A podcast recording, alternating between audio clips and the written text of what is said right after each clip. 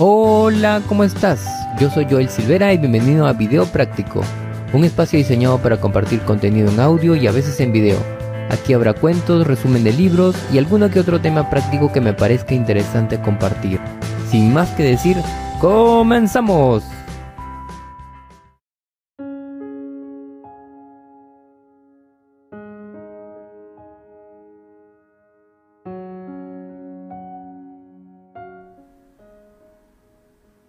Cuenta una antigua leyenda que en la Edad Media un hombre muy virtuoso fue injustamente acusado de haber asesinado a una mujer.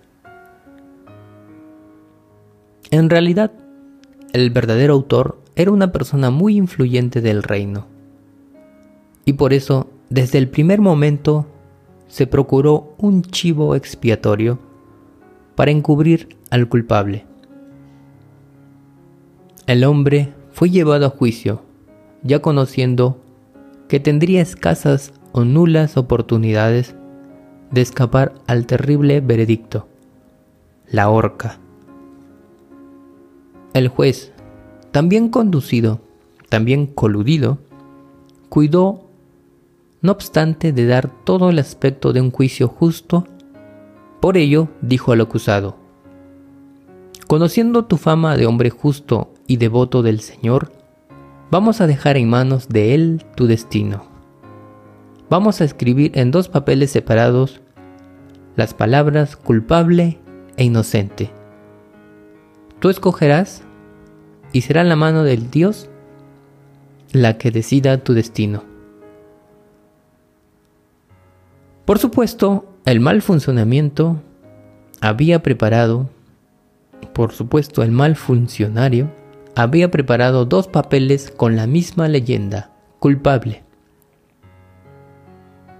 Y la pobre víctima, aún sin conocer los detalles, se daba cuenta que el sistema propuesto era una trampa, no había escapatoria.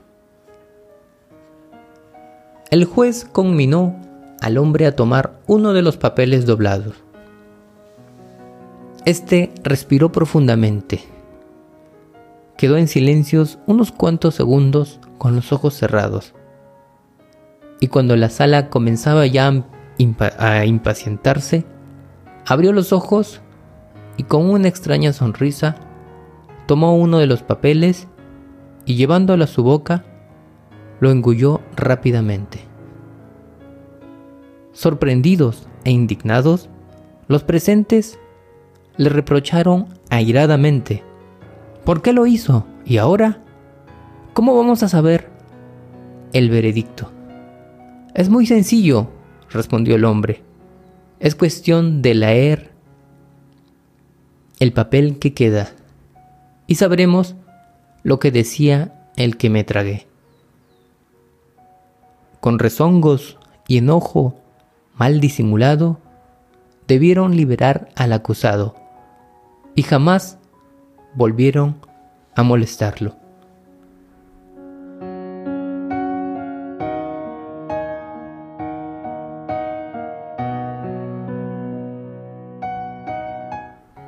Sé creativo cuando todo parezca perdido.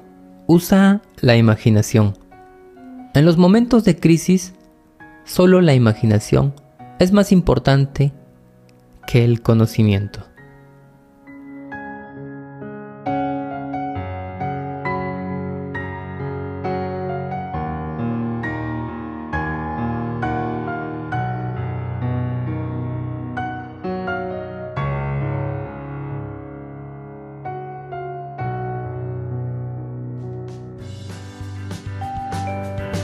Espero que te haya gustado. Nos vemos.